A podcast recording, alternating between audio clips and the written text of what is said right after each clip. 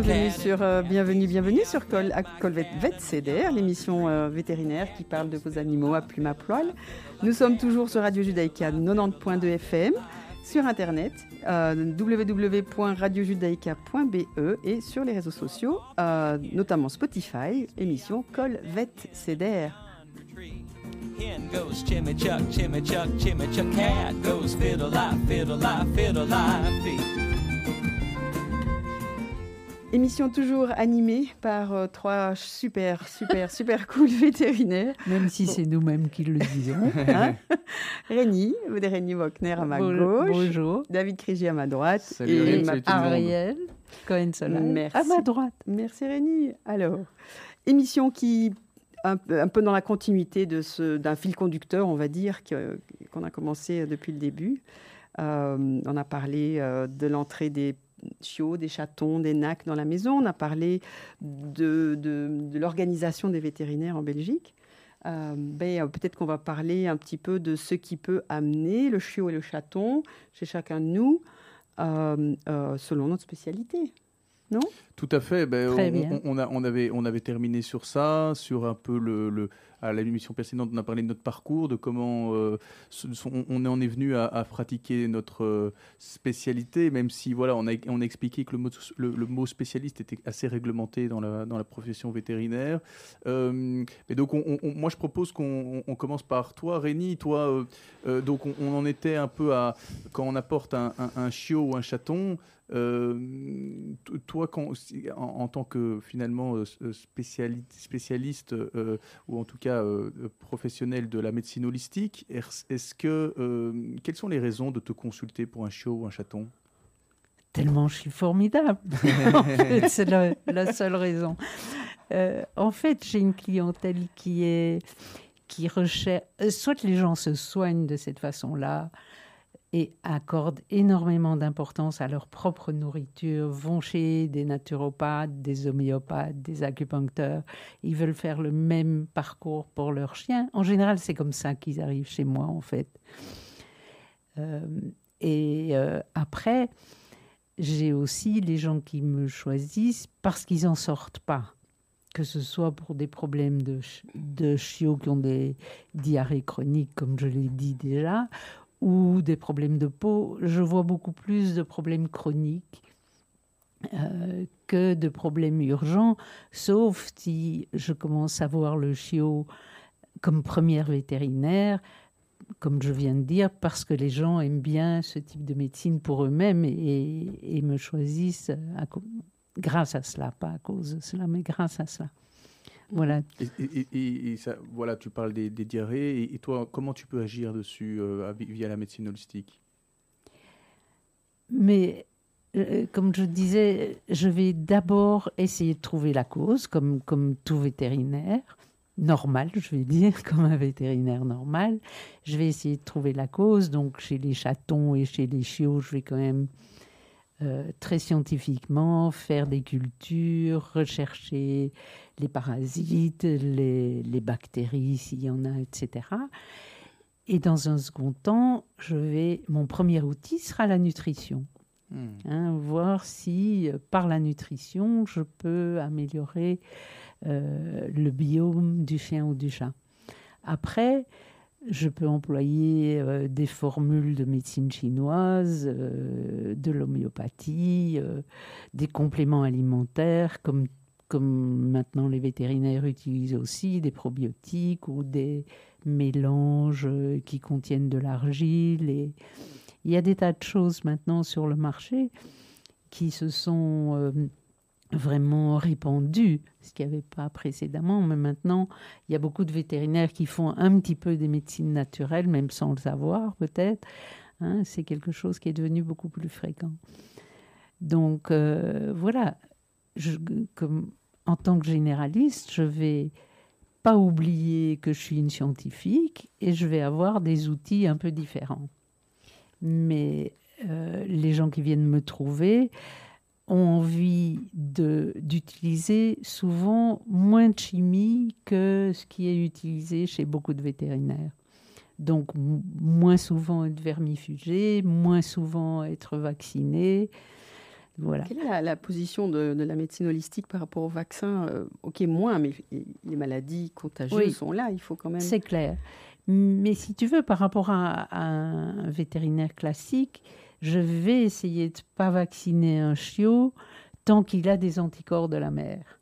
Or, on sait qu'il y a un seuil à 12 semaines et que, plus que probablement, jusqu'à 12 semaines, il a des anticorps de la mère. Alors, je ne parle pas de chiots qui viennent de l'étranger ou qui viennent de refuge, mais un élevage concentration plus familial. grande, ou- voilà. oui, si c'est un élevage très familial ou uniché dans une maison, euh, euh, je veux dire, non professionnelle, je vais sûrement attendre euh, les 12 semaines avant le vaccin.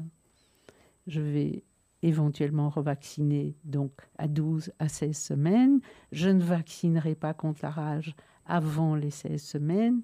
Je fais très peu de mélange parce que je pense que le chiot a besoin de ne pas avoir trop de valence vaccinale en une fois. Et si je dois le vacciner contre la rage, je vais faire une visite spéciale pour que vraiment le chiot se vaccine euh, se- s'immunise tranquillement. Voilà. Et puis à l'âge adulte, je ferai un vaccin à 15 mois, donc un an après les vaccins du chiot, à 12 ou à 15 semaines selon comment il arrive chez moi. Et après, je fais très peu de vaccins à l'âge adulte. Parce que je pense que le, le chiot fait. Le chiot qui, qui est devenu chien adulte, il reste pas chiot toute sa vie. Euh, le- le chien, le chien qui circule, qui, qui, qui se promène dans des groupes ou qui va régulièrement en forêt ou même dans son quartier, s'immunise.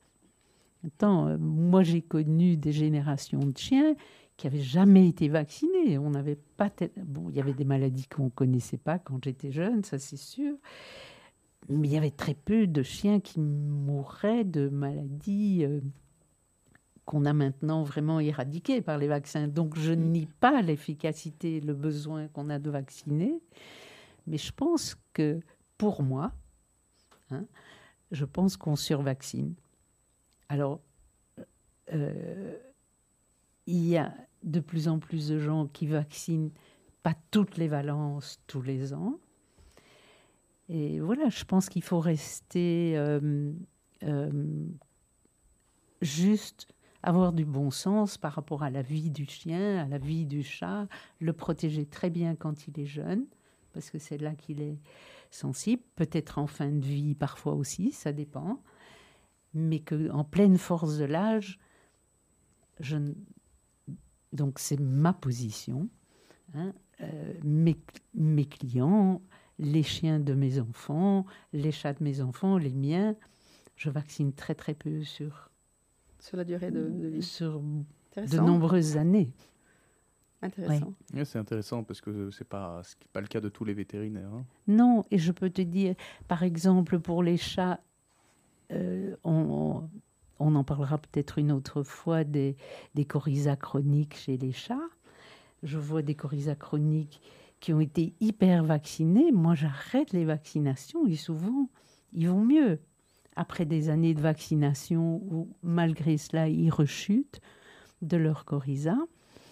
Euh, et, et j'ai de meilleurs résultats en, en renforçant l'immunité parce que je les laisse pas sans rien. J'essaye de renforcer l'immunité à travers des compléments alimentaires et une bonne nutrition. Voilà, Bon, mais super, super. C'est une façon de voir les choses. Ouais, mais c'est chouette. et, et- et toi, Ariel, alors, euh, donc on, on te consulte. Chacun son, chacun son domaine complètement différent, bien Ah sûr. oui, Ouais. mais passionnant aussi, Oui, hein, oui, oui, On, on t'apporte des. et des- très utile. Mais oui, évidemment, on est, on est tous indi- hyper importants dans, dans, dans la santé de, a- animale. Mais toi, Ariel, on, pour quelles raisons on va aller chez un spécialiste en imagerie pour un chiot ou un chaton? Ah, pour euh, des tas, des tas de raisons, bien sûr. Euh, bon, les maladies du jeune âge sont d'abord essentiellement pour nous des, des- des, euh, diagnostics de, de- de maladies congénitales ou héréditaires. Ah, ça passe par les problèmes orthopédiques, donc toutes les malformations euh, articulaires, euh, ça passe par les malformations vertébrales avec euh, des problèmes d'ataxie qu'il faut diagnostiquer par, euh, par scanner ou, par IRM. Forcément, les maladies, malformations cérébrales qu'on on va voir ou, au, scanner ou à l'IRM. On a aussi des malformations vasculaires, que, notamment les shunts portosystémiques qu'on va diagnostiquer avec des angioscanners. C'est un langage Ça devient, très Oui. technique, ça devient très technique. oui, des traits techniques. Euh, euh, en cardiologie, bien sûr, il y a toutes les, les anomalies congénitales cardiaques, les sténoses, les dysplasies, les, les, les malformations euh, de, de, de, de- de la compétence de fermeture des parois. euh, oh oui, c'est. c'est- c'est, euh, et aussi toutes les malformations vasculaires thoraciques. Euh, c'est- c'est c'est une, euh, souvent des chiots qui arrivent avec des retards de croissance euh, pour toutes ces maladies qui ont un, un effet métabolique qui, euh, donc, qui ont subi donc, quelques tests euh, euh, cliniques classiques et qui orientent vers, euh, vers un diagnostic qu'on veut, veut euh, en général confirmer par, par l'imagerie. Euh, et Parfois vrai aussi juste mettre en évidence parce qu'on ne trouve pas ce que c'est. et C'est Oui. toi qui dois le... Oui, par, oui mettre parfois en aussi, on se dit, ah, euh, il venait pour, euh, pour euh, quelque chose de A et on trouve complètement B. ça, ça, ça, ça arrive aussi, bien sûr. Ce, qui- est formidable, c'est d'a- d'avoir un plateau technique qui est large et qui, qui nous permet, de manière non restrictive, de continuer à chercher et puis finalement de, de mettre le doigt sur la cause. Et, et c'est le Graal, évidemment. Euh, pas toujours pour le patient, mais, mais euh, c'est ça, c'est- un peu paradoxal. On est content de trouver enfin ce qu'il y a. Le propriétaire euh, est soulagé de, de- ce stress, de- vraiment de qu'est-ce qui se passe, euh, comment est-ce que je peux l'aider, etc. Et puis, euh, et puis le, diagnostic tombe, c'est ça. Euh, chaque technique qu'on utilise a ses, a- ses effets, je vais dire, aussi positifs, négatifs. Par exemple, je pense à la radiographie, c'est des rayons X, il ne faut pas en abuser chez les jeunes chiens ou, chez, les, ou chez les chiennes gestantes. Mais ça, ça sort un petit peu du cadre du jeune chien ou du jeune, du jeune patient. Euh, le scanner aussi, c'est une technique à base de, rayons X. euh, voilà, euh, et alors l'IRM, ça nécessite forcément une anesthésie qu'on ne peut pas toujours faire quand il y a une pathologie cardiaque, etc. Enfin bref, et, mais les outils, oui, sont, sont, performants, ils sont, et ils sont, ils sont allez, on, a cette, chance de ne pas être limité comme en médecine humaine en disant bah, aujourd'hui c'est technique A, demain ce sera la technique B, après-demain la technique C. Nous, on prend un patient, on va lui faire subir tout ce qui est nécessaire pour arriver au but. Et, euh, Non, et voilà. Parce que tu, tu vas, et j'ai été témoin plusieurs fois, tu vas jusqu'à ce que tu trouves, même si tu te mets hyper en retard, tu vas pas lâcher le, le morceau. quoi. Un vrai bulldog. Tu vas, tu vas trouver. Oui, bah après, c'est c'est- c'est une façon de travailler euh, que j'ai toujours appliquée parce que je, je- je suis concernée et je, et je, je- et je, veux, je veux aider euh, le patient. Et, Et tu le lâcheras pas tant que tu sais pas Oui, c'est ça, c'est ça. ce Et- qu'il a. hein. J'ai une question, est-ce que, parce qu'on parlait des chiots et des chatons, mais ça me fait penser aussi du coup au, au- au fœtus, est-ce qu'on on fait comme chez les humains euh, des, su- des suivis de, de, de gestation chez, avec des, euh, par, par échographie? Alors oui, l'échographie de gestation, d'abord pour faire le diagnostic, euh, se Mhm. fait bien. Euh, on, on a bon, c'est surtout maintenant euh, la spécialité reproduction qui, qui s'est accaparée cette, ce suivi.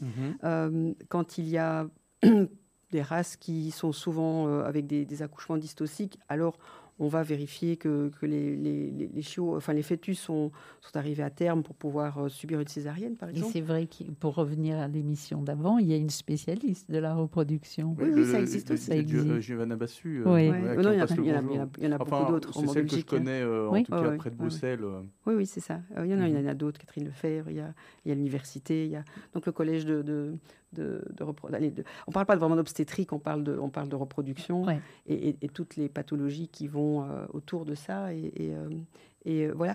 Euh, et donc, et donc euh, cette spécialité s'occupe de suivre les, les- les gestations. On- on- de, no- de notre point de vue d'imageur, euh, il nous arrive de faire bien sûr des échographies de gestation pour confirmer d'abord le diagnostic, mais aussi il nous arrive à, ce- à ce moment-là de voir des malformations euh, de- dans, dans- dans des fœtus, donc des, soit des, des incompétences de fermeture abdominale, soit euh, des anomalies euh, de membres, soit... Mais je suis des- fascinée aussi à quel point tu peux dater l'accouchement Oui. Et, et dater euh, la date de la saillie, souvent d'après la taille Des, des fœtus. des, Alors, des on, on a- on fœtus. utilise des très, formes- très précis. Oui, oui, on utilise. On n'a pas les références comme en, comme en médecine humaine, mais on utilise des formules équivalentes qui permettent, euh, comme la longueur du fémur, euh, de, de- de donner le poids du, chiot- du chiot. Et, Je, et- je et propose qu'on continue ça juste après une petite pause Ah, publicitaire. excellent, On va se quitter avec euh, Rock With You de Michael Jackson. excellent. À tout de suite.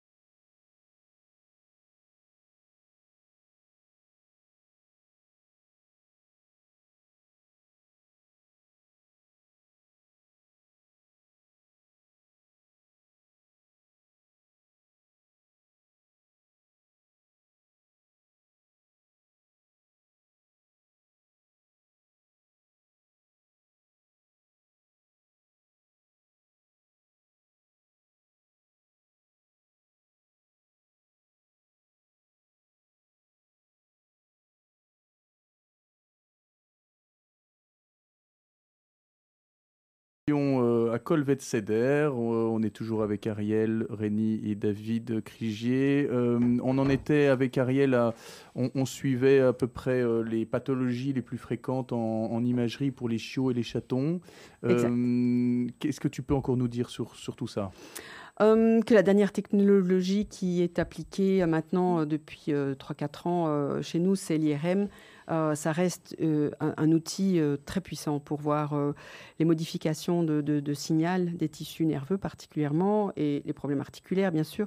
Mais, mais, mais, mais on, dit toujours, OK, il y a une pathologie cérébrale, il y a certainement quelque chose de grave, c'est peut-être pas la peine de le faire, mais finalement il y a plein de pathologies dans ce cerveau.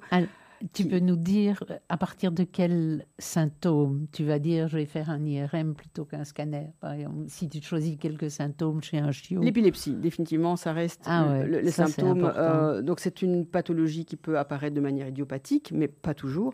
Et particulièrement chez le jeune, euh, l'épilepsie peut être d'origine métabolique. Ça veut dire qu'il y a dans le sang des, des- des- toxiques. des- oui, c'est ça, des molécules chimiques qui sont soit émises par le foie, soit émises par, par, un- par une ingestion d'un toxique, euh, etc., euh, qui, qui vont arriver dans, le, dans le- la circulation cérébrale et qui vont empêcher le cerveau de fonctionner normalement et donc qui vont donner des symptômes qui sont de dysfonctionnement. Et le premier symptôme, c'est évidemment l'épilepsie.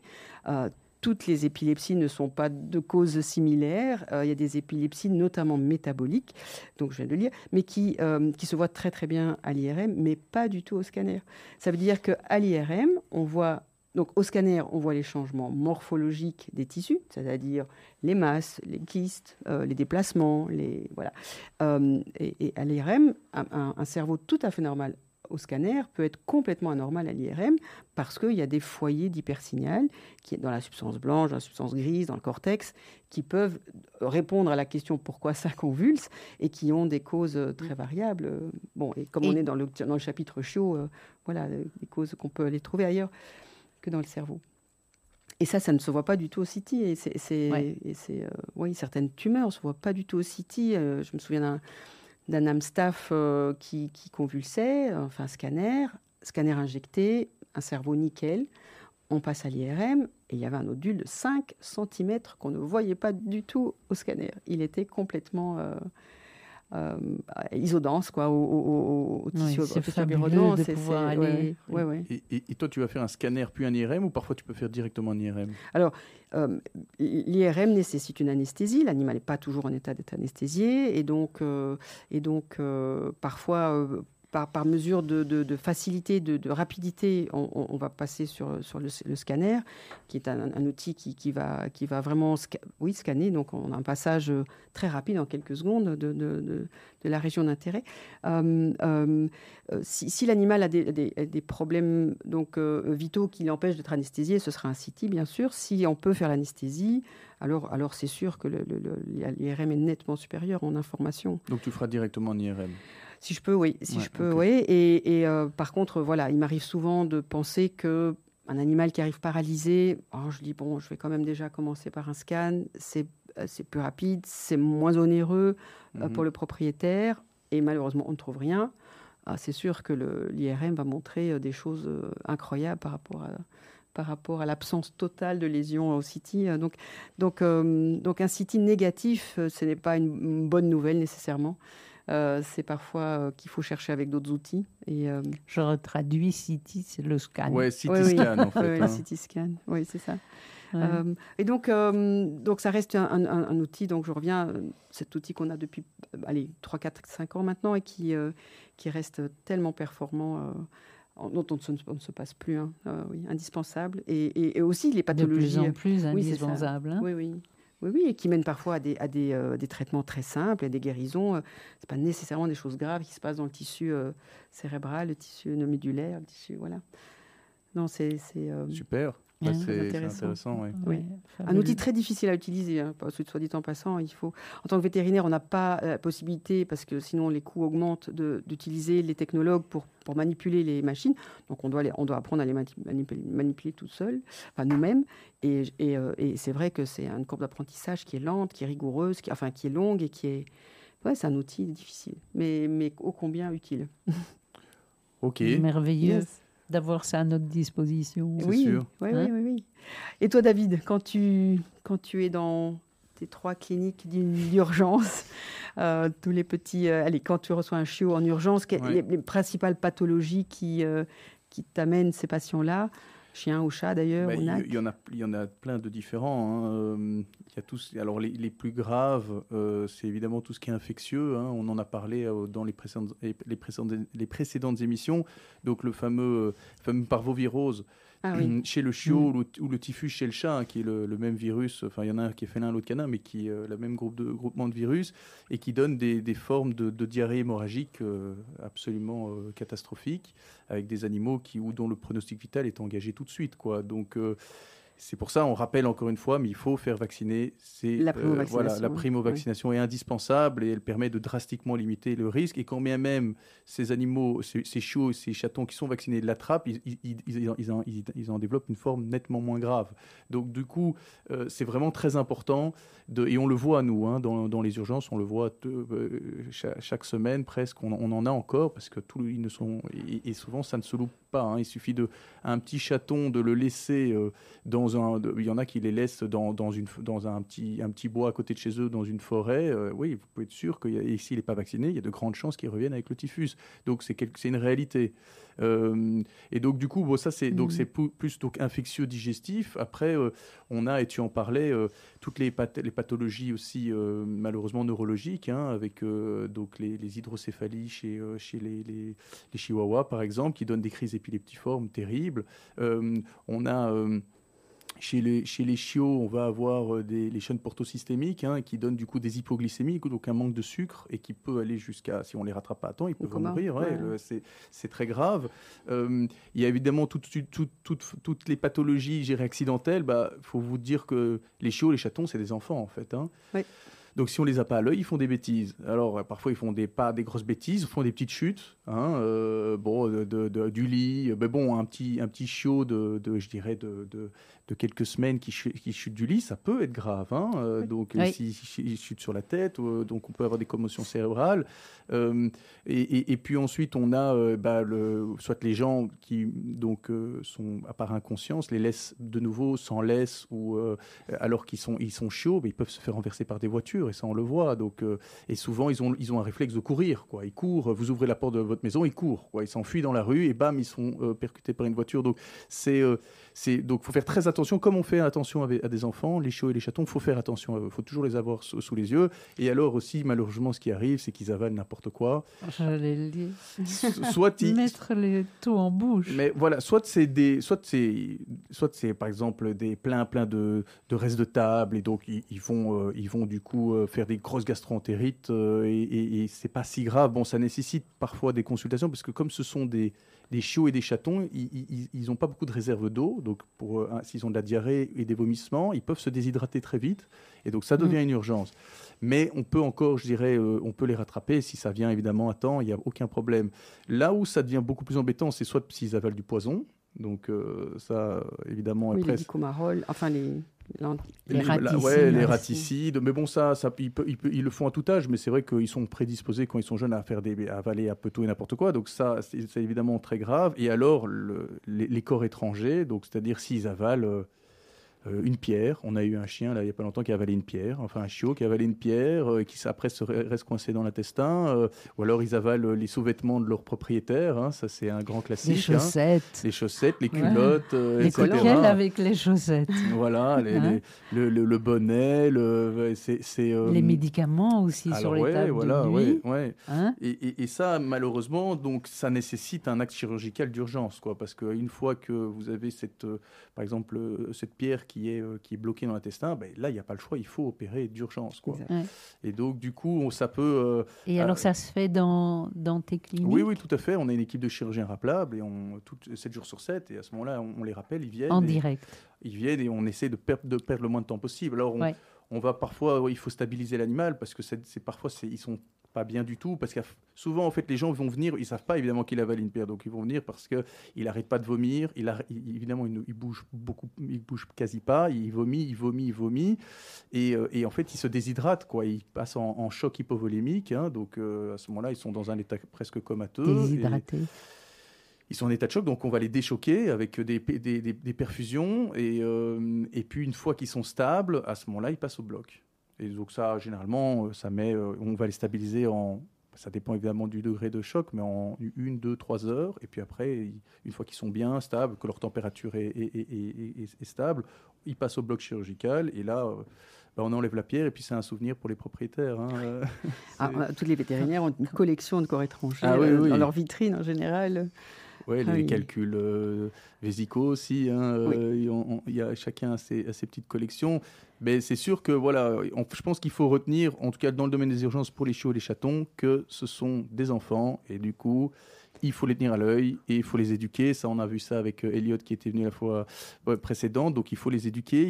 Il, faut qu'on leur apprenne qu'est-ce qui est bien, qu'est-ce qui est pas bien, qu'est-ce que c'est quoi une bêtise. C'est pas voilà, ils doivent apprendre. Et, euh, Et c'est vrai bon. qu'il y en a qui sont plus dangereux, des chiens et des chats qui sont plus dangereux que d'autres, qui Ben, ramassent plus. Ah oui, oui, oui, oui, oui. Mais c'est vrai que souvent, quand on, on- on nous appelle pour un, un jeune animal et qu'on nous décrit des symptômes de vomissement par téléphone, ben, on y pense tout de suite. quoi. C'est vraiment quelque chose qui... Oui, euh, surtout chez les jeunes. Voilà, c'est ça. s'il est jeune, ça fait partie des facteurs prédisposants. euh, Quels sont, les, quels sont les, les- les toxiques les plus fréquents chez le jeune chien euh, que tu as rencontré euh, Donc, à part le, le, le, chocolat, hein. Le chocolat. Le chocolat, c'est un classique. hein. Donc euh, souvent, si ça vient d'arriver, on, peut les- on a le temps de les faire vomir.